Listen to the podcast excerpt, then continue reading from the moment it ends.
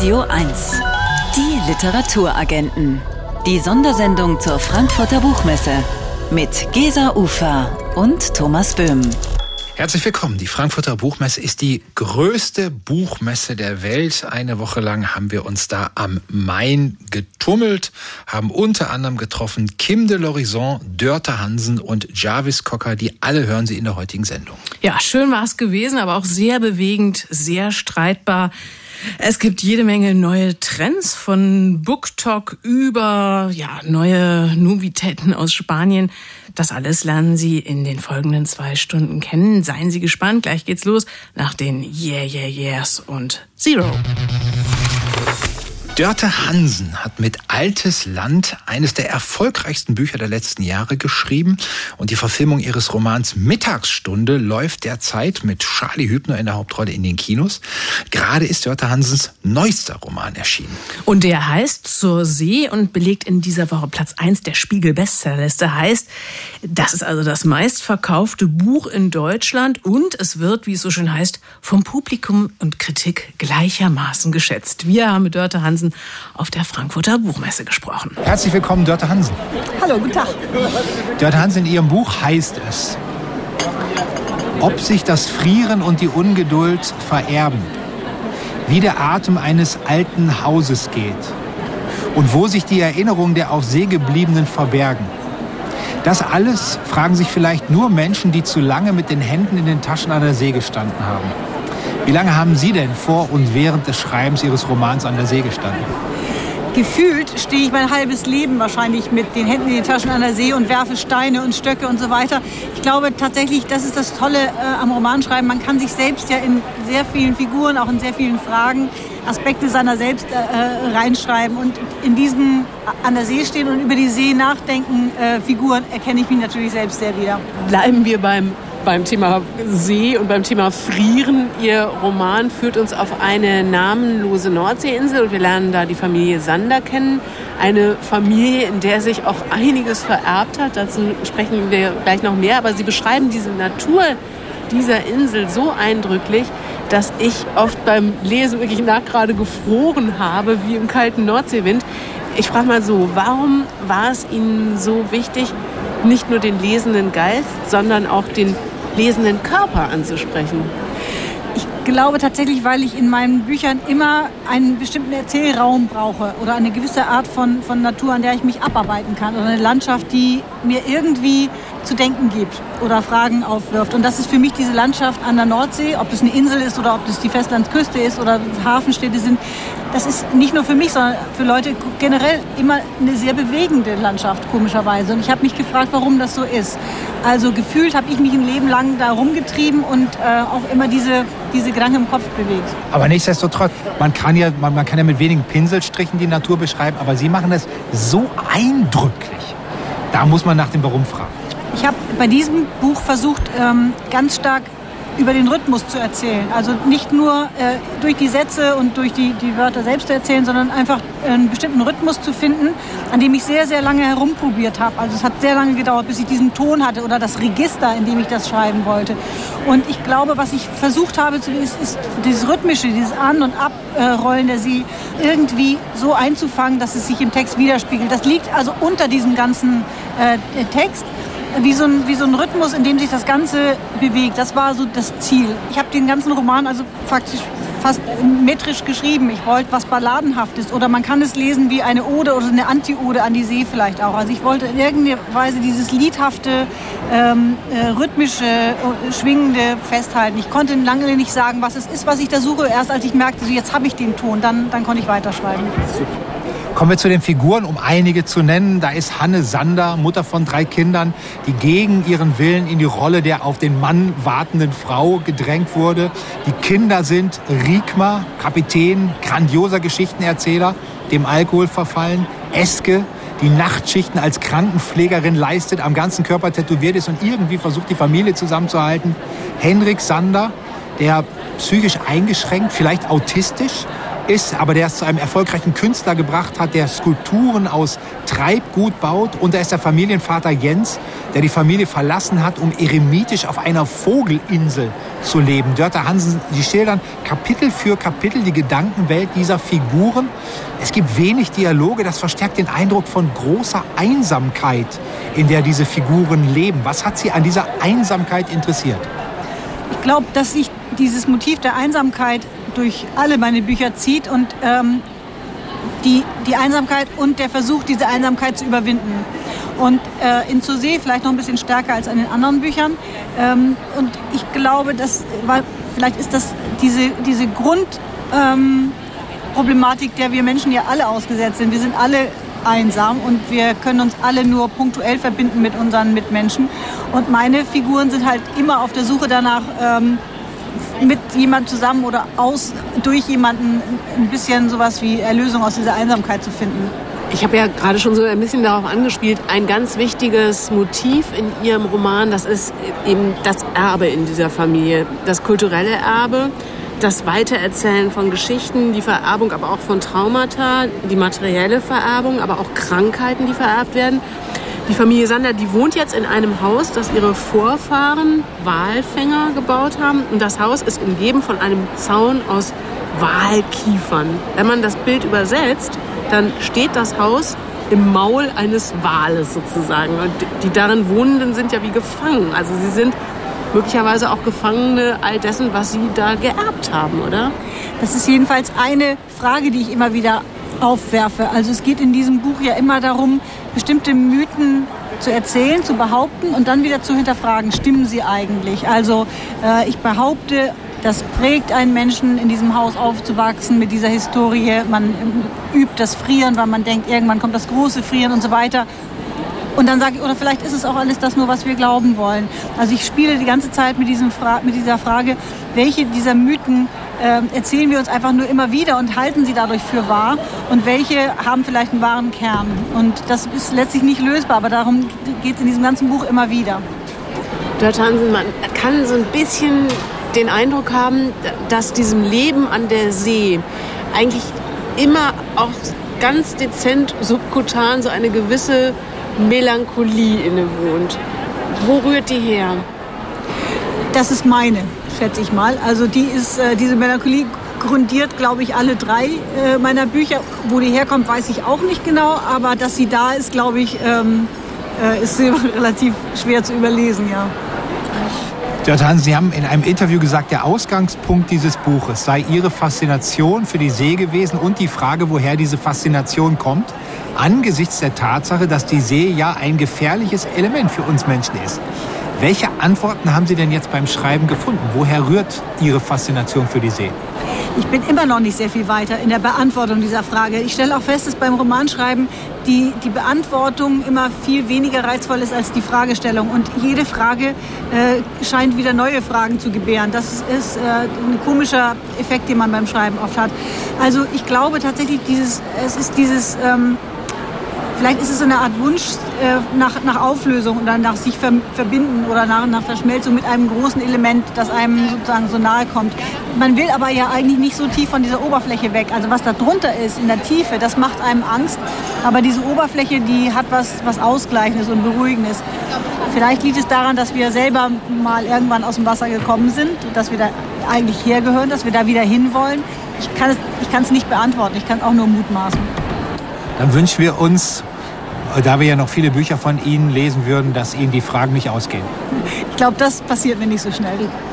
Vielen Dank. Ich vielen, vielen Dank. Der Roman, der Roman Zur See von Dörte Hansen umfasst 246 Seiten, kostet 24 Euro und vom Meer gehen wir jetzt in die Berge. Das hier sind O Swiss Thing. Mit einer enormen kreativen Energie sucht die non-binäre Erzählfigur in Kim de Lorisons Roman Blutbuch nach einer eigenen Sprache. Welche Narrative gibt es für einen Körper, der sich den herkömmlichen Vorstellungen von Geschlecht entzieht? Jeder Sprachversuch von der plastischen Szene bis zum essayartigen Memoir entfaltet eine Dringlichkeit und literarische Innovationskraft, von der sich die Jury provozieren und begeistern ließ. Unter anderem deshalb hat Kim de l'Horizons Debütroman Blutbuch den Deutschen Buchpreis bekommen. Die Preisverleihung am letzten Montag wurde zu einer sehr besonderen, sehr berührenden. Kim de l'Horizon hat spontan gesungen, sich die Haare abrasiert und sich solidarisch mit den Frauen im Iran erklärt. Gesa, du hast Kim de l'Horizon getroffen auf der Frankfurter Buchmesse. Wie war's?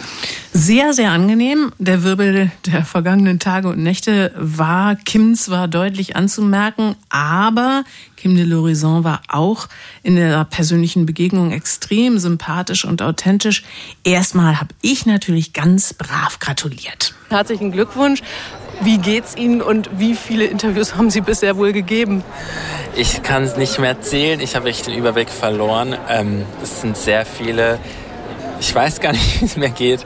Ich bin überwältigt, ich bin glücklich, ich bin ängstlich. Es ist überwältigend. Es gibt Preisträger, die bereiten lange Reden vor. Sie haben eine extrem berührende Performance daraus gemacht. Inwieweit ist vielleicht das auch schon typisch für Ihr Arbeiten grundsätzlich? Ja, ich will mich von den gesellschaftlich vorgegebenen Formen entfernen, nicht um zu provozieren, sondern um in Formen, Sprachen, Performances zu kommen, die für mich bedeutsam sind, mit denen ich in meinem Körper anwesend sein kann und ähm, auch die Leute berühren kann. Und ähm, genau, das Körperliche ist sehr wichtig in meinen Texten. Es ist eine sehr körperliche Sprache. Ich nenne sie Écriture fluide, eine flüssige Art zu schreiben. Und diese Körperlichkeit, finde ich, ist mir auch wichtig bei Auftritten. Also ich singe eigentlich oft bei Auftritten. Und ich finde, es muss darum gehen, dass wir ja unsere Körper zu spüren beginnen. Denn ich denke, wenn wir aufwachsen, lernen wir, dass die, eine, dass die ein bestimmtes Aussehen haben müssen, dass die sich bestimmt performen, bewegen müssen. Und ich denke, das schränkt die allermeisten Menschen ein, auch gar nicht nur queere Menschen. Die Erzählerfigur, die führt eine Art Briefdialog mit der Großmutter. Der Titel dieses Buches verdankt sich einer Blutbuche im Garten dieser Großmutter. Die Großmähre heißt sie im Roman. Über diese Großmähre und andere Familienmitglieder und Geschichten erfahren wir von der Erzählfigur, die vornehmlich ja auf der Suche nach sich selbst ist. Diese Geschichte ist auch ihre Geschichte, aber eben nicht nur. Wessen Geschichte erzählen Sie noch?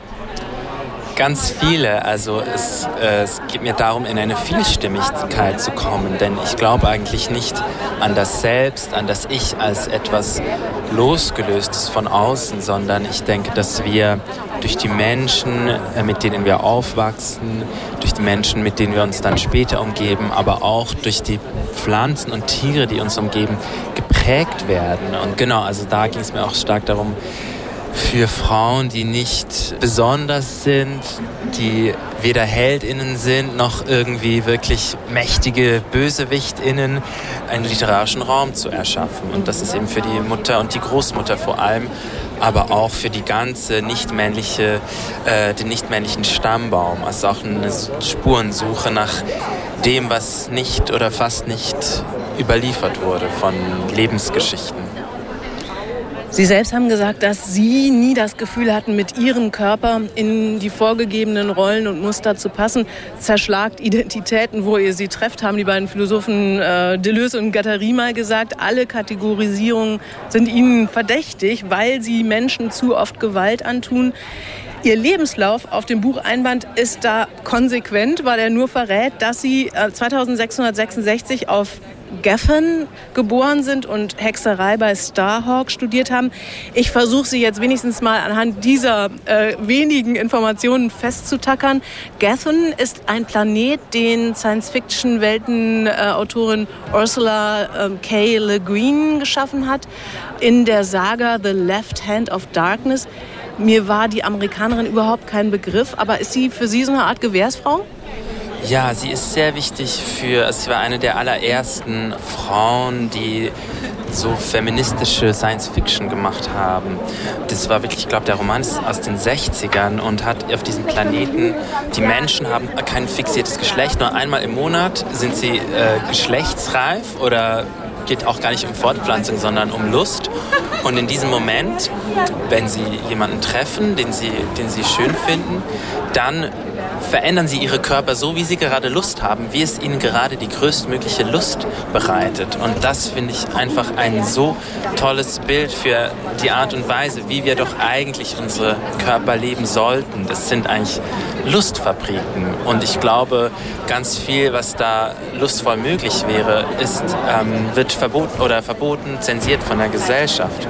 Und Ursula K. Le Guin ähm, hat auch einen Aufsatz geschrieben, der sehr wichtig ist, auch für meine Art von Literatur, dass das keine lineare Heldengeschichte ist, irgendwie mit ähm, der Held, der männliche Held äh, ist zu Hause, wird vom Abenteuer gerufen, zieht aus, tötet den Drachen, kehrt zurück, sondern dass das mehr wie so für sie ist Literatur. Sie spricht von einem, von einer Tragtasche eigentlich, in der die Dinge die Welt hineinkommt. Und für mich ist es auch wirklich wie so ein, mein Roman empfinde ich wie so als ein Medizinbündel oder ein Hexenkessel, in dem die Dinge, die mich beschäftigen, die mich geprägt haben, die mein Umfeld prägen, die, die wie so, dass ich die wie äh, reinwerfen kann, irgendwie so äh, Krötenschmalz und Eselszunge in einen Hexenkessel und dass die darin eine, eine nicht lineare, nicht unbedingt so lineare ähm, Beziehung eingehen können miteinander, sondern ein Beziehungsgeflecht und daraus eigentlich so ein Hexensüppchen, eine Heilsuppe, ein Heiltrank gemacht werden kann. Und das erfahre ich auch jetzt von vielen Menschen, dass die auf mich zukommen und sagen, das berührt sie so, es äh, weckt ihre eigenen Traumata und es, es ist heilsam. Starhawk äh, ist es auch eine Person, die Sie äh, zitieren. Starhawk, im Grunde die Begründerin, glaube ich, der Wicca-Bewegung. Inwieweit ist die für Sie relevant? Ja, also ähm, ich habe ja auch studiert an der Uni und dieses universitäre akademische Wissen ist auch sehr wichtig für mich. Ich denke, das hat unsere Gesellschaft auch sehr weit gebracht. Aber das ist auch immer noch so sehr institutionsgebunden. Und wenn wir schauen, die Hexenverfolgung hat auch da ein Gesetz, wo Patriarchat, Kolonialismus ähm, und Kapitalismus so eine Verschränkung eingingen, dass eben das Wissen, die Formen äh, eben beispielsweise äh, des Wissens äh, zur Heilung institutionalisiert wurden, an Universitäten zentriert wurden und diese Kräuterhexchen, die Frauen, die in der kleinen Gemeinde irgendwie gewirkt haben, dass ihnen diese Möglichkeit weggenommen wurde, zu wirken in ihrer Community. Und auch gerade die Abtreibungsgesetze, das sehen wir wieder, dass Abtreibungsrechte oder Rechte über die Körper von nichtmännlichen Personen immer benutzt werden, um Machtinteressen durchzusetzen. Ja? Und Starhawk ist eben genau wie Sie schon sagen, so mit dieser Wicca-Bewegung verbunden. Und das ist für mich die Möglichkeit, äh, mir selbst Rituale zu erschaffen, um zu gucken, was ist mir, meiner Community gerade los, was sind da für Probleme, für Schmerzen und wie können wir Formen finden, um diese selbst zu heilen, ohne jetzt eben, ja, gleich, also dass wir nur in, der, in die Therapie müssen oder so, dass wir das auslagern müssen, was auch wichtig ist. Aber es ist eine Form von Selbst- und Community-Wirksamkeit. Wir lesen jetzt Meldungen, dass Sie nicht nur mit Glückwünschen überhäuft werden, Sie werden offensichtlich auch bedroht. Ihr Verlag hat jetzt sogar einen Sicherheitsdienst für Sie engagieren müssen. Im Netz gibt es viele Hassbotschaften, viele Ein-Stern-Bewertungen bei Amazon von Menschen, die Ihr Buch offensichtlich nicht gelesen haben. Was denken Sie, was diese Hater antreibt? Wovor haben die Angst? Ich glaube, diese Menschen sind sehr tief verwundet wie viele von uns. Ich glaube, dass Geschlecht eben für viele Menschen Wunden gebracht hat, dass wir ähm, gezwungen wurden, Geschlecht auf eine bestimmte Art und Weise zu leben. Ich denke, diese Menschen sind mit diesen Wunden identifiziert und halten sich an den gesellschaftlichen Vertrag, dass wir unser Geschlecht so leben müssen, wie das vorgegeben ist. Und wenn Menschen sich nicht mehr an diesen Vertrag halten, werden sie, also ist das frustrierend für sie, weil sich da eben jemand befreit hat und sie sich aber noch an diese Zwänge halten. Äh, und ich wünsche denen einfach, dass sie ihre Wunden heilen können und das nicht auf andere projizieren müssen. Sie haben bei der Preisverleihung den Song Nightcore von London Grammar gesungen. Warum?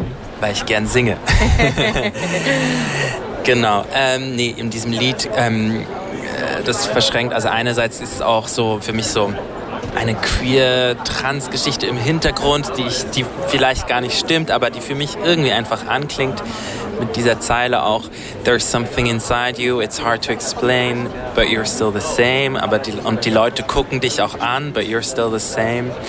Aber das ist auch die erste Zeile. Ich gebe dir einen nächtlichen Anruf, um zu sagen, wie ich mich fühle. Ich, ich nehme dich an der Hand, ich führe dich durch die Hügel zu den dunklen Orten.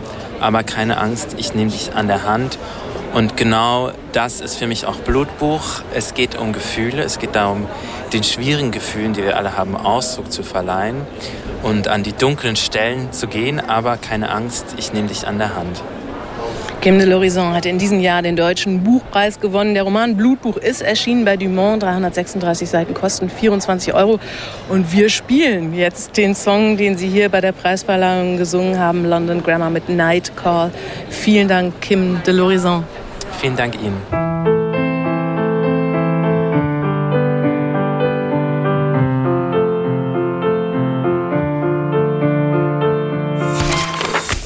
Dieser Mann war wahrscheinlich der größte Held dieser Frankfurter Buchmesse, der Schriftsteller, Übersetzer und Musiker Serhi Jadan, der heute am Vormittag in der Frankfurter Paulskirche mit dem Friedenspreis des deutschen Buchhandels ausgezeichnet wurde, in einer sehr bewegenden Zeremonie. Serhi Jadan 1974 im Gebiet Luhansk geboren, ist Schriftsteller, Übersetzer und Musiker und als Musiker von der Anmutung, her eine Mischung zwischen Punk, Soldat und Rocker. Er hat am Freitag auf der Buchmesse ein Konzert gegeben mit seiner Band Shadan Isabaki, zu Deutsch Shadan und die Hunde. Und mit dieser Band war er ja auch zuvor auf Europatournee, auch und vor allem um Hilfsmittel für seine Heimat, für die von Russland besetzten Gebiete in der Ostukraine zu sammeln und zu finanzieren. Eine Stimme, die den Humanismus sucht und manchmal auch den Hass findet, sei Serhi Shadan, hieß es in der Preisverleihung heute. Die Frankfurter Kulturdezernentin und Autorin Ina Hartwig sagte dann Folgendes. Jetzt nichts als Widerstand, Kampf und gegenseitige Unterstützung. Es gibt keine Worte, einfach keine schreibt Serhi Shadan am 3. April 2022, als die grausamen Bilder aus Butscha um die Welt gehen. In Zeiten des Krieges einen Friedenspreis zu verleihen, ist ein Appell. Ich könnte mir in diesem Jahr keinen würdigeren Preisträger als Serhi Jadan vorstellen und gratuliere Ihnen von Herzen zu dieser Auszeichnung. Ja, man hatte den Eindruck, dass Serhi Shadan nicht der Einzige im Saal war, der im Laufe dieser Preisverleihung wirklich mit den Tränen kämpfte. Auch der Vorsteherin des Börsenvereins Karin Schmidt-Friedrichs brach wirklich die Stimme ab, als sie an das Monströse dieses Krieges erinnert hat. Über Serhi Shadan sagte sie, Serhi Shadan begeistert uns, sprachlich, literarisch, musikalisch. Sein Engagement für die Menschen in seiner Heimat beeindruckt uns. Er spielt in Metrostationen, holt Menschen aus stark umkämpften Vierteln heraus aus, liest Gedichte vor vollen Sälen und verteilt Hilfsgüter in der Stadt. Wir sind keine Kriegsanhänger, sagt Seisha Dan über sich und die UkrainerInnen. Wir wünschen uns sehnlichst ein friedliches Leben. Und er führt fort, leider lässt sich mit Dichtung kein Krieg gewinnen, aber Dichter können Zeugnis über Krieg ablegen. In seiner Dankesrede schildert Serhi Shadan, der in der Ukraine unter anderem auch Germanistik studiert hat und mit einer Arbeit über den ukrainischen Futurismus promoviert hat, den Alltag in Zeiten des russischen Angriffskriegs wie ein älterer Mann mit von der Arbeit schwarzen Händen ihn und seine Freunde um einen Kühlschrank bitten und sich dann herausstellt, es wird ein Kühlfahrzeug zur Bergung der vielen Leichen gebraucht. Es geht um Raketen auf Zivilisten, Momente der Hoffnungslosigkeit vor allem aber geht es in dieser Rede von Sahisha dann darum, wie sich Sprache in Zeiten des Krieges verändert und wie wichtig sie wird. Hier ein kleiner Auszug. Solange wir unsere Sprache haben, solange haben wir immerhin die vage Chance, uns erklären, unsere Wahrheit sagen, unsere Erinnerung ordnen zu können. Deswegen sprechen wir und hören nicht auf selbst wenn unsere Kehle von den Wörtern wund wird. Selbst wenn du dich von den Wörtern verlassen und leer fühlst. Die Stimme gibt der Wahrheit eine Chance. Und Es ist wichtig, diese Chance zu nutzen. Vielleicht ist das überhaupt das Wichtigste, was uns allen passieren kann. Vielen Dank. Nach der Rede gab es minutenlangen Applaus, stehende Ovationen. Jolente, der Verleger des Hansa Verlags, der in der Paulskirche war, schrieb bei Facebook, wir applaudieren Seri Shadan nach seiner Dankensrede und klatschen einfach weiter, ohne Unterlass, als ließe sich im Weiterklatschen die Zeit anhalten, der Krieg. Es ist nicht so, aber wir hören nicht auf.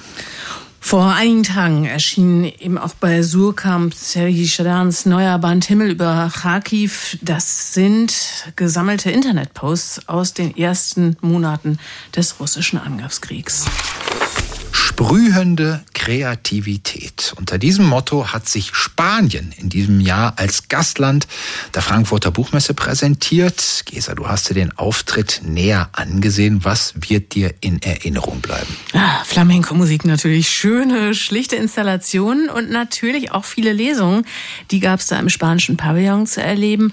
Auf der Messe selbst wurden außerdem spanische Spezialitäten von Paella bis Creme Catalan gereicht. Und apropos Catalan, anders als beim letzten Gastlandauftritt, der immerhin schon 31 Jahre zurückliegt, stand diesmal auch die Mehrsprachigkeit und Diversität des Landes im Vordergrund. Heißt, auch katalanische, galizische und baskische Bücher wurden in Frankfurt vorgestellt.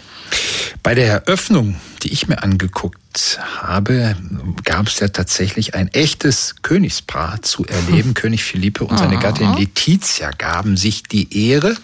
Und das war ja dann tatsächlich in der Woche nicht das einzige Highlight. Nee, mich hat aber bei dieser Eröffnung besonders eine Autorin begeistert. Ja. Ich fand mit dieser jungen, schwer sympathischen Autorin Irene Vallejo hatte das Gastland wirklich eine sehr überzeugende ja. Botschafterin auf der literarischen Ebene. Ja, absolut. Sie hat ja eine der Eröffnungsreden gehalten.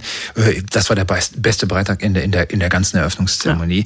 Ja. Äh, Vallejos Buch Papyrus ist ja das, was man einen echten Überraschungserfolg nennen kann. Über 400.000 Mal hat sich der Band allein in Spanien verkauft. Die Rechte gingen bisher in 35 Länder. Bei uns ist das Buch im Diogenes Verlag erschienen. Wie geht denn diese junge Autorin mit dem immensen Erfolg um? Ganz bescheiden, ganz eindrucksvoll. Irene Vallejo hat erzählt, dass sie von dem Erfolg ihres äh, Debüts selbst am meisten überrascht war. I wrote it without warranties or hope and at that time I was going through a very painful personal situation. Also ich habe es ohne irgendwelche Garantien oder auch ohne Hoffnung auf Erfolg geschrieben. Ich bin zu der Zeit durch eine schwere persönliche Krise gegangen, hat sie erzählt.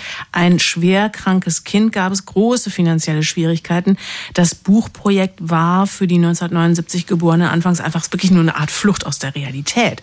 Und als das Buch dann fertig war, dann haben X Verlage zunächst abgelehnt, weil er selbst ist äh, buchstäblich rumgetingelt und hat versucht, äh, es persönlich an den Mann und die Frau zu bringen mit überwältigendem Erfolg. Also die Leserschaft war dann so hingerissen, dass die es wirklich populär gemacht hat. Also eine tolle Geschichte. Mhm.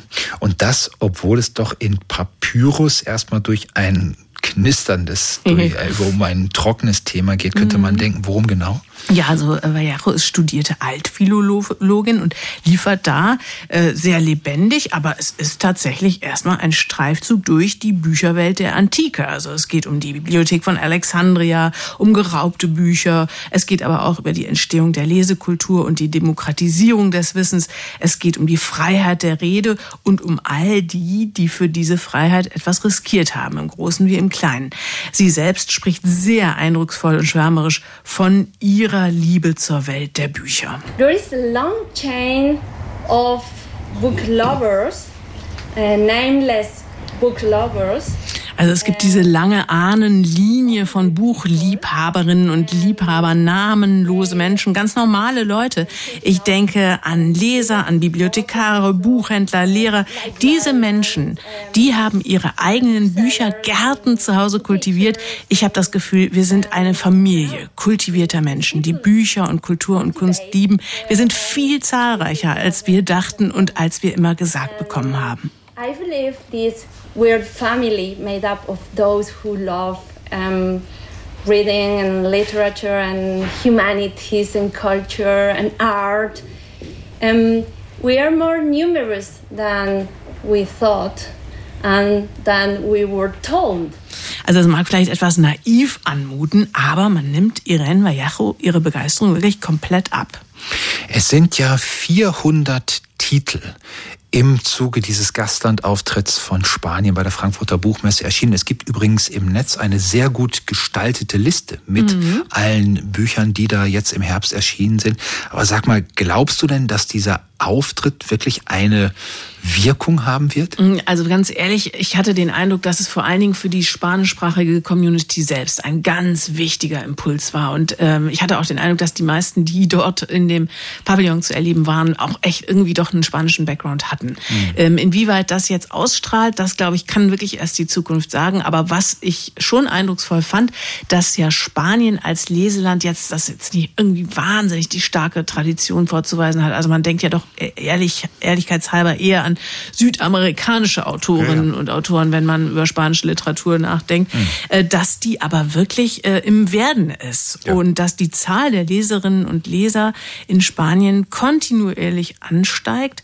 Und ja, ich würde denken, das war ein sehr sympathischer Auftritt hier auf der Messe, das vor allem. Tja, dann herzlichen Glückwunsch an Spanien. Radio 1. Die Literaturagenten. Die Sondersendung zur Frankfurter Buchmesse mit Gesa Ufer und Thomas Böhm. One, two. This is my voice that I talk in. I might go a little bit louder, but not much louder. Herzlich willkommen Wahrscheinlich haben Sie ihn erkannt. Jarvis Cocker, der Sänger der legendären Band Pulp, ist zur Frankfurter Buchmesse gekommen, um sein erstes Buch vorzustellen, nachdem er vor Jahren eine Auswahl seiner Songtexte publiziert wurde. Jetzt sein erstes literarisches Buch mit dem Titel Good Pop, Bad Pop. Das stellen wir Ihnen gleich bei den Literaturagenten vor. Ein Heft mit erfundenen und wahren Geschichten über die Raumfahrt. Eine Packung Kaugummis.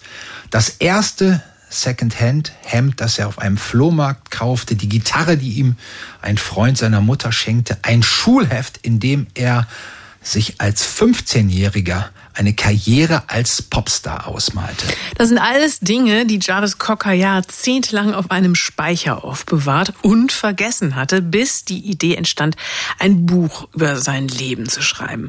Also hat der Sänger der legendären Band Pulp den Speicher ausgemistet und jetzt erinnert er sich beim Anblick der Gegenstände an seine Kindheit und Jugend in Sheffield und an seinen Werdegang zum Künstler.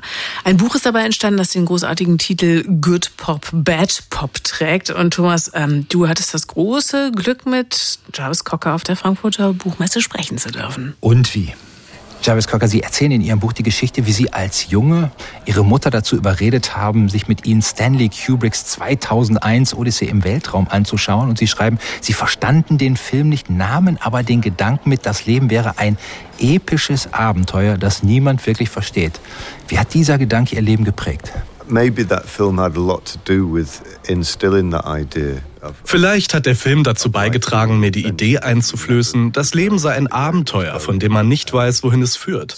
Deswegen bin ich froh, ihn gesehen zu haben. Denn bei der Durchsicht all der Sachen da auf dem Speicher wurde mir bewusst, manche Ideen können einen schon als Kind erreichen.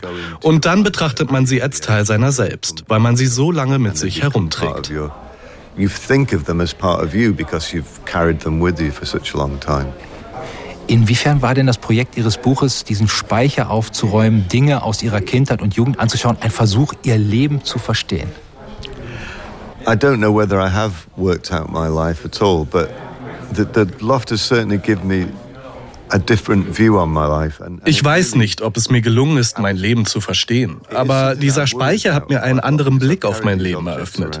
Ich war ein bisschen besorgt am Anfang. Ich hatte diese Dinge so lange mit mir rumgeschleppt, von Sheffield nach London durch verschiedene Wohnungen, und ich habe das nie hinterfragt. Ich dachte, ich müsste diese Dinge behalten, aber sie lagen da einfach in Säcken auf dem Speicher rum und staubten ein. Wissen Sie, ich bin immer wieder aufgefordert worden, ein Buch über mein Leben zu schreiben, besonders als die Band auf dem Höhe Höhepunkt ihrer Berühmtheit war.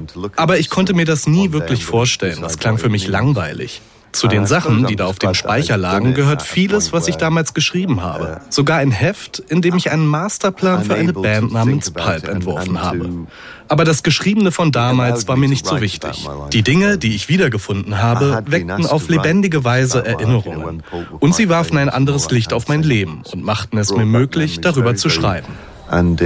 Shed a different light on my life and made me able to write about myself, I guess.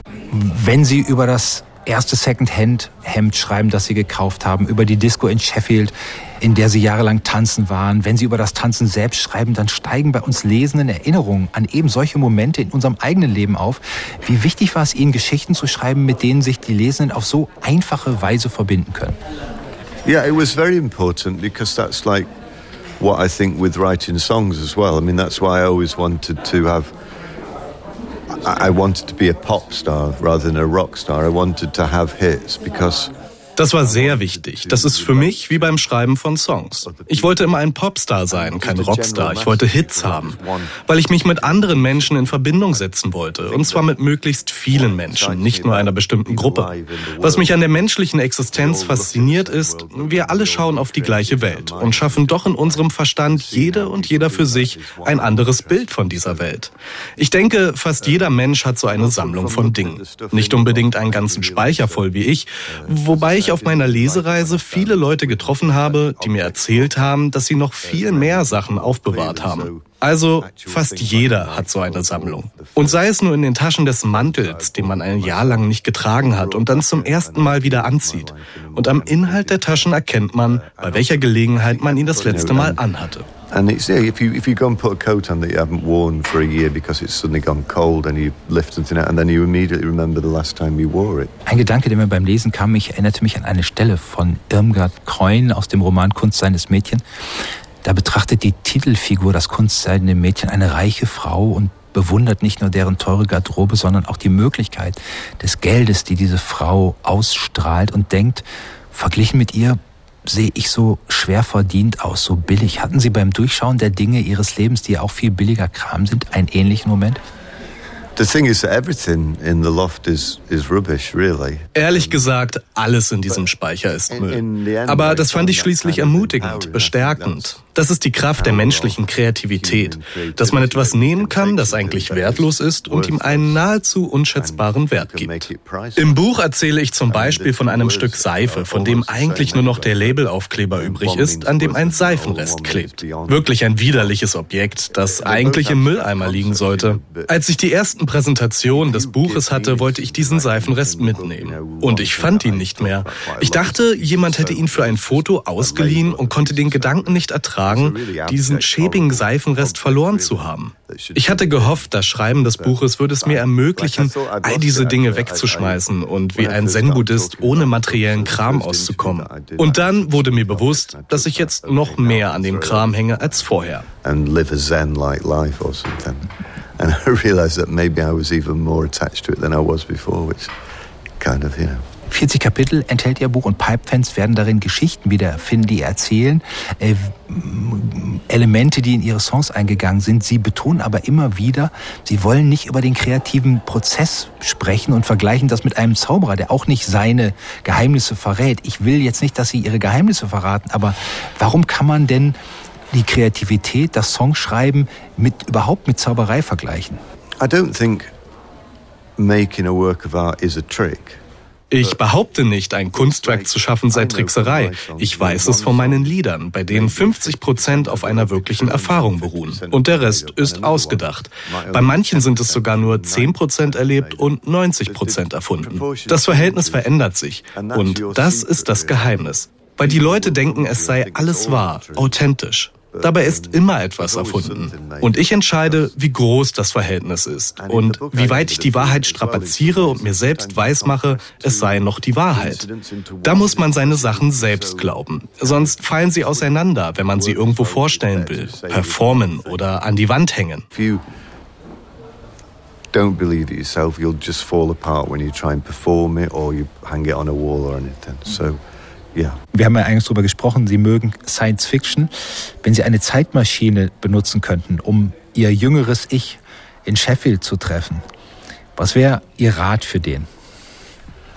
It's not really big. I would just say, relax a bit and don't be so Nichts Großartiges. Ich würde ihm sagen, entspann dich ein bisschen und sei nicht so verklemmt. Das war vielleicht auch ein Grund, warum ich das Buch geschrieben habe.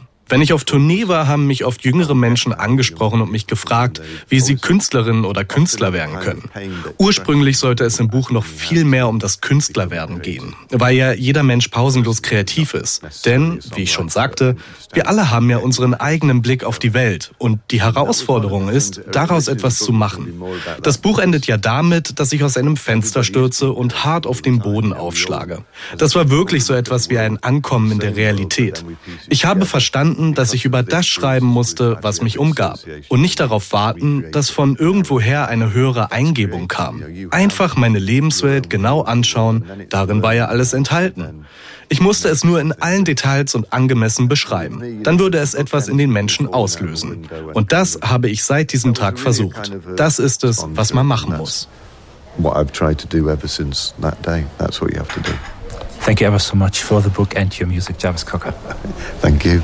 Ah, da hört man so ein bisschen den Groupie raus, Thomas. Jarvis Cockers Buch Good Pop, Bad Pop, die Dinge meines Lebens ist erschienen bei Kiepenheuer und Witsch. Die deutsche Übersetzung kommt von Ingo Herzke und Harriet Fricke. 400 Seiten kosten 28 Euro. Und das ganze Interview mit Jarvis Cocker, das können Sie auf unserer Homepage radio1.de hören. In einem Interview mit der BBC hat Jarvis Cocker mal verraten, dass es das griechische Mädchen aus dem folgenden Song wirklich gab. Mhm. Die Buchbranche ist gebeutelt. Steigende Herstellungskosten, steigende Heizungskosten für die Buchläden. Es gibt aber und, und gleichzeitig Rückgänge im Umsatz. Es gibt aber Hoffnung, neben dem wachsenden Hörbuch auch einen Podcast-Bereich. Den gab es in diesem Jahr zum ersten Mal auf der Frankfurter Buchmesse sowie einen Stand der Videoplattform TikTok. Die war auch zu Gast in Frankfurt. Gesa, du hast dir das Zelt auf der sogenannten Agora mal näher angesehen. Was gab's da? Erstmal war sehr eindrucksvoll, dass es vor allem Menschen in meinem biblischen Alter gab, die da völlig ahnungslos reingeschneit kamen und eigentlich alle so dem Sinn nach als erstes ihr Sprüchlein aufgesagt haben, so, guten Tag, ich weiß, dass mein Kind hier ständig auf TikTok unterwegs ist, aber was machen Sie überhaupt? Wer sind Sie überhaupt? Was machen Sie? Wo, was, was machen Sie überhaupt mit Büchern? Äh, das war so ziemlich auch meine erste Frage und Tobias Henning, General Manager von TikTok Deutschland, der konnte da doch recht kurz und bündig antworten. Also TikTok ist eine Plattform für Kurzvideos. Die meisten Videos sind so zwischen 15 und 30 Sekunden lang und da teilen einfach ähm, TikTokerinnen irgendwas aus ihrem Leben, irgendwas, was sie gerade interessiert. Und BookTok bedeutet dann, TikTokerinnen zeigen welche Bücher sie gerade lesen, was sie toll finden an den Büchern. Sie besprechen Bücher, die erzählen was über ihre Lieblingscharaktere und so weiter. Und auf die Art und Weise entstehen Trends. Trends über Bücher, die gerade großen Anklang finden in der BookTok-Community unter den BookTok-KreatorInnen, die dann das Buch halt besprechen und andere dazu inspirieren, das Buch auch zu lesen und zu kaufen. Ja, und inhaltlich stehen da ganz vorne die Themen Romantic und Fantasy. Ähm, es gibt aber auch auch wegweisende Tutorials, wie man zum Beispiel Bücher schön als Geschenk einpackt, welcher, welches Cover wer wie schön findet. Also du hörst, ich habe da vielleicht so ein bis zwei Ressentiments, aber Tobias Henning legt Wert auf die Feststellung, dass durch BookTok, so heißt das, auch literarisch Hochwertiges gefeiert und sogar wieder gefeiert würde. BookTok ist auch gerade dafür bekannt, dass es Klassiker wieder bekannt gemacht hat. Zum Beispiel The Picture of Dorian Gray oder auch ähm, Stolz und Vorurteil sind Bücher, die in der BookTok-Community Anklang bringen und wieder große Popularität erlangen. Hast du mal geguckt, wie die BookTok-Community zum Beispiel auf den deutschen Buchpreis für Kim de l'Horizon reagiert hat? Das wäre doch die Nagelprobe. Ja, das haben wir jetzt tatsächlich so gemeinsam gemacht. Da in dem Raum war leider so ein bisschen schlechtes Netz, deswegen kamen wir ja nicht weiter. Aber ich habe das dann nochmal später versucht und es ist, wie das Netz eben insgesamt reagiert, sehr gespalten. Also Kim de l'Horizon wird gefeiert, aber eben leider auch massenweise gehatet. Für die BookTok-Gemeinde ist die Figur Kim de l'Horizon offenbar sehr spannend, sagt der Chef von TikTok Deutschland, Tobias Henning. Ich glaube, dass ganz viel über Kim de l'Horizon erst noch auf TikTok geschehen wird. Und ich kann mir gut vorstellen, bei dem Themenbereich, den Kim de l'Horizon abdeckt, dass das großen Anklang auf TikTok und auch bei BookTok finden wird. Denn was wir auch wissen, TikTok ist eine Plattform, die gerade in unterrepräsentierten Gruppen großen Anklang findet. Die LGBTIQ Community kommt auf TikTok zusammen tauscht sich aus über ihre Erfahrungen, gibt sich Halt, gibt sich Inspiration. Und ähm, deshalb kann ich mir auch gut vorstellen, dass ähm, wir in den nächsten Tagen, Wochen sehr viel über Kim de l'Horizon auf TikTok finden werden. Kann man sich gut vorstellen. Trotzdem TikTok auf der Frankfurter Buchmesse, das fanden nicht alle so prima. Genauso neugierig wie ich war dieser Jugendliche an den TikTok-Stand gekommen. Der war mir aufgefallen. Ich heiße Leonardo Feuerfer, bin 15 Jahre alt, komme aus Hamburg und ich bin ein kleiner TikTok-Kritiker. Wollte ich natürlich sofort wissen, warum und äh, Leonardo war an der Stelle sehr deutlich. Weil TikTok einer der Hauptgründe ist, weshalb meine Generation kaum noch Bücher liest und äh, kaum noch Motivation hat, weil wir direkt schnellen Dopamin haben wollen und das bekommen wir auf TikTok in 20 Sekunden und in einem Buch bekommen wir das in einer Stunde. Bist du sonst denn irgendwie bei, in den sozialen Medien irgendwie Firmen? Nutzt du die oder bist du grundsätzlich jemand, der dem Ganzen hyperkritisch gegenübersteht, weiß ich, noch nicht mal ein Smartphone hat oder so? Doch, ich habe schon ein Smartphone und leider ist es in meiner Generation ja auch ziemlich schwierig, dann irgendwie mitzuhalten, würde ich mal sagen. Die anderen Plattformen habe ich, aber ich falle da auch selbst teilweise rein, dass ich dann mir diese Kurzvideos anschaue, aber ich versuche dort so wenig wie möglich Zeit darauf zu verbringen. Und wenn ich meine Zeit verschwenden möchte, dann auf YouTube und nicht auf TikTok, bei dem ich mir dann selbst meine Videos aussuche, die mir dann nicht einfach vorgeschlagen werden von irgendeinem Algorithmus. Genau, also ich finde das äh, tatsächlich sehr gefährlich, die Werbung hier auf der Buchmesse. Ja, ob man sich jetzt mit TikTok wirklich eher harte Konkurrenz oder Unterstützung fürs Lesen auf die Messe geholt hat. Ich kann mir vorstellen, dass die Antwort wie meistens irgendwo in der Mitte liegt und dass es bei näherer Hinsicht sehr wohl ein paar sogenannte Creator gibt, die für junge Internet-Junkies doch auch zum Einstieg ins Bücheruniversum werden können. Naja, aber auch dafür ist die Frankfurter Buchmesse ja da, über, um sich dann über Sinn oder Unsinn solcher Formate zu streiten. Der pakistanische Autor Mohsin Hamid gilt als eine der wichtigsten Stimmen der gegenwärtigen Weltliteratur. Sein neuer Roman Der letzte weiße Mann ist eine wilde Mischung von Themen, vom Rassismus bis zum Verfall der Gesellschaft hin zu einer neuen Barbarei und auch eine Liebesgeschichte kommt vor. Das Buch beginnt wie Franz Kafkas Erzählung Die Verwandlung. Eines Morgens wacht die Hauptfigur hier, ein Fitnesstrainer namens Anders, auf und stellt fest, dass seine Haut nicht mehr weiß, sondern tiefbraun ist. Ein Grund dafür wird im Buch nicht genannt und wir haben Mosin Hamid auf der Buchmesse getroffen und ihn gefragt, warum nicht?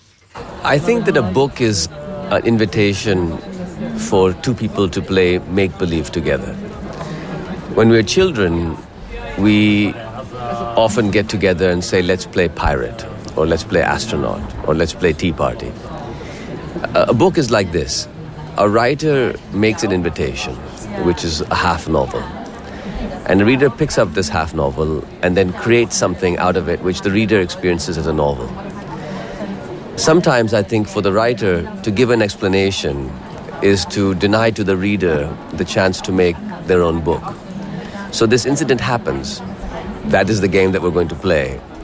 And then the reader gets to decide what the meaning of it is. Mosinamid sagt, ein Buch zu schreiben äh, bedeutet eine Einladung an die Lesenden auszusprechen. Komm, wir stellen uns mal was vor.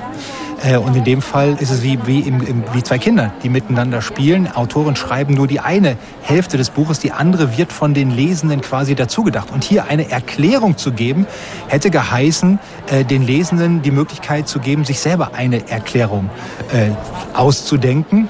es ist einfach so. Es ist ein, eine Setzung, die dieses Buch hier macht.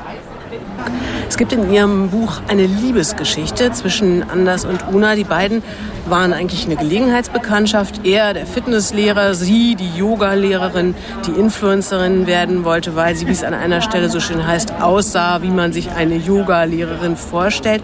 Warum wollten Sie in diesem Roman auch eine Liebesgeschichte haben? Almost all of my books, in fact, I think all of my books are in some way love stories. And when I think of my own ancestry as a writer, one strand is perhaps connected to a modernist tradition of writers like Borges and Kafka, Camus, Virginia Woolf, who were writing a kind of experimental fiction in a time of technological change and war, which is a time like us. But the other strand connects in a way to a Sufi tradition, which is a Muslim mystical poetic tradition, which says that love is a way to decenter the self, that love is a way to uh, escape the tyranny of being trapped into a self and to become in a different relationship with the universe. And so the story of Anders and Una is a love story um, where each of them enables a kind of transformation. And in fact, it's a triple love story because it's also a love story between Una and her mother and Anders and her fa- his father.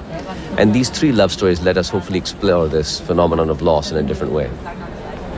Mosenamid hat gesagt, äh, zum einen ist ein Einfluss auf sein Schreiben, dass äh, Modernist, die modernistische Literatur von Virginia Woolf, äh, anderen Autorinnen und Autoren, die in Zeiten technologischen Wandels und Krieg geschrieben haben. Auf der anderen Seite fühlt er sich beeinflusst vom Sophismus, also von der spirituellen Seite des äh, Islam. Und da gibt es die äh, Vorstellung, dass die Liebe ein Weg ist, dem Gefängnis des eigenen Ich, des eigenen, äh, der eigenen Persönlichkeit zu entkommen.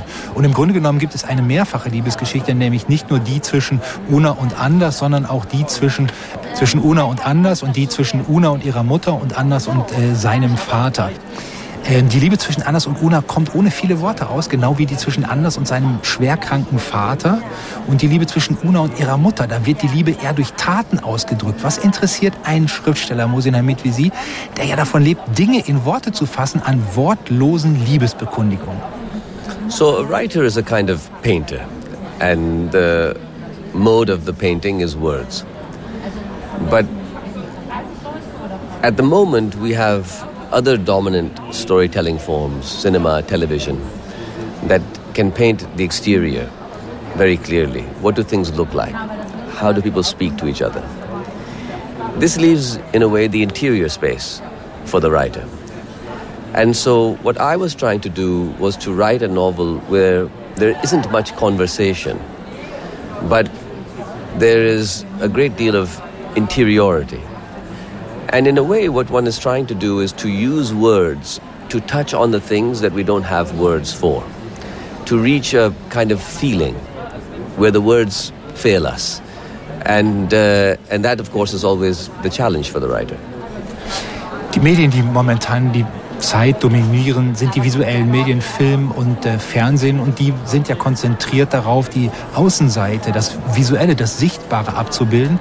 Das lässt für äh, uns Autorinnen und Autoren die Möglichkeit, die Innenwelt des Menschen äh, zu erkunden und äh, Schreiben, äh, versteht Mosin Hamid, hat er gesagt, als Mittel, das, wofür es keine Worte gibt, zu berühren. Und das macht er hier in dem Roman. Sie haben in der Eröffnungskonferenz am Dienstag gesagt, und Sie haben es jetzt auch gerade schon erwähnt, Autoren schreiben immer nur halbe Romane, Half-Novels. Die Leser ergänzen die andere Hälfte mit der Kraft ihrer Imagination. Das sei ein Radical Act of Co-Creation. Ich muss sagen, Ihr Buch hat mich in einen Zustand der Verwirrung, Faszination, des anhaltenden Nachdenkens versetzt, wie eben zum Beispiel Kafkas Verwandlung. Viele Elemente gehen mir noch durch den Kopf. Wie gehört dieser irritierte Zustand denn zum Akt der Mitschöpfung? The reader of a novel is not like the viewer of a film or a TV show. When you watch a film or TV show, you look at something that looks like the world. When you read a book, you see black characters on a white piece of paper. And the reader makes them into images and people and feelings. The reader is creating the novel in a way unlike our other mass storytelling forms. One of the advantages of this is the reader is creating in solitude, in privacy. And so the reader gets to create and enter into an experience that isn't a performance for somebody else. When we talk about difficult subjects like race, it is almost impossible for us to not become performative, to start performing, because we see somebody in front of us. We start to perform for them. We are try to think what is the correct thing to say, how should I feel? But when we create a novel in our minds by ourselves, by reading a book, there's no performance for anybody else. We are able to just feel and just be.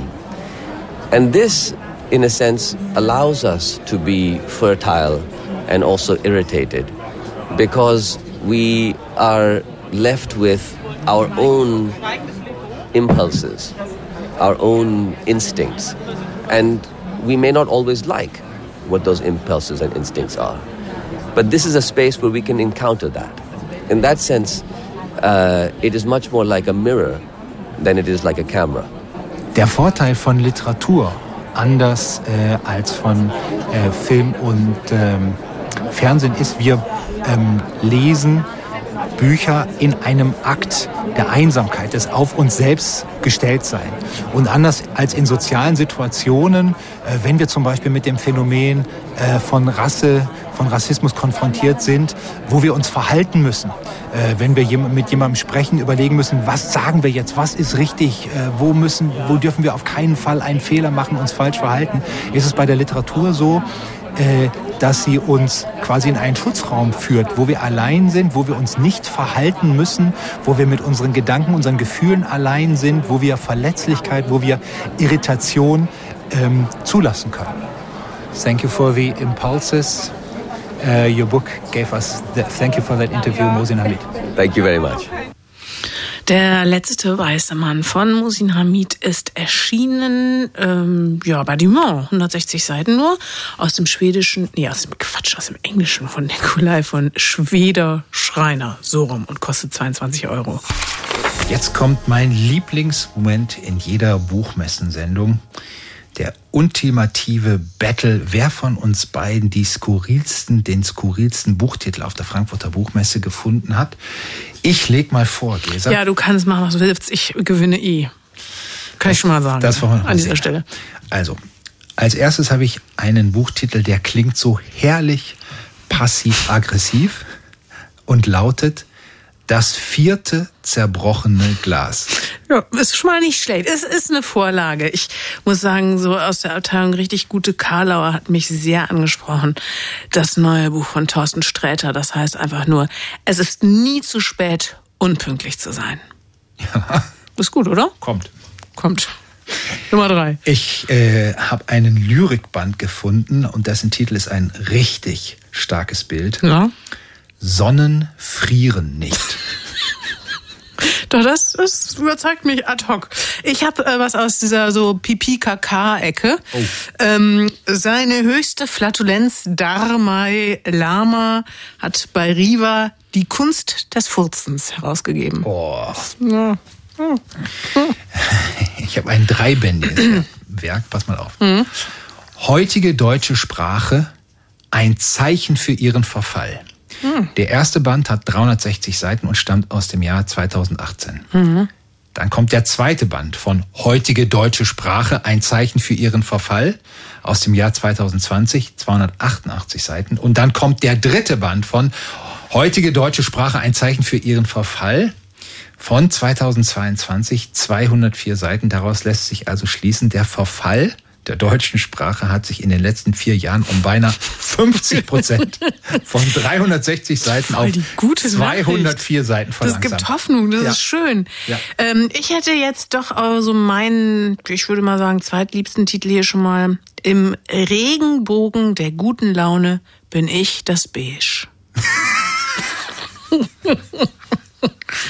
ja, jetzt kommst du. Jetzt kommst du mit, mit deinem zweiten Favoriten. Nee, jetzt komme ich jetzt, jetzt. Das ist, ich schicke jetzt in, ins Rennen. Mhm. Und das ist für mich der beste Titel. Am Anfang war das Einhorn. Wirklich? Ich meine, das ist einfach Fakt. Das ist, kann ich jetzt nicht verstehen. Ich habe noch einen. Ja, bitte. Kollegen spurlos verschwinden lassen, Stufe 1, Grundlagen und Vorbereitung. Das ist gut, oder? Das hast du dir ausgedacht. Nein! Das stimmt niemals. Das gibt's. Kollegen. Fakten, Fakten, Fakten. Wie heißt das? Also, Kollegen, Kollegen spurlos verschwinden lassen, Stufe 1, Grundlagen und Vorbereitung. In diesem Sinne. Hätte ich, das, hätte ich das gewusst, hätte ich noch mein Der magische Drehstuhl ins Fest geführt.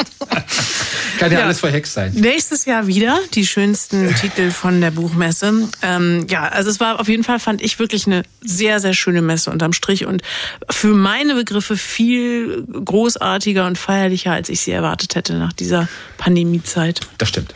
Äh, das ist wohl wahr.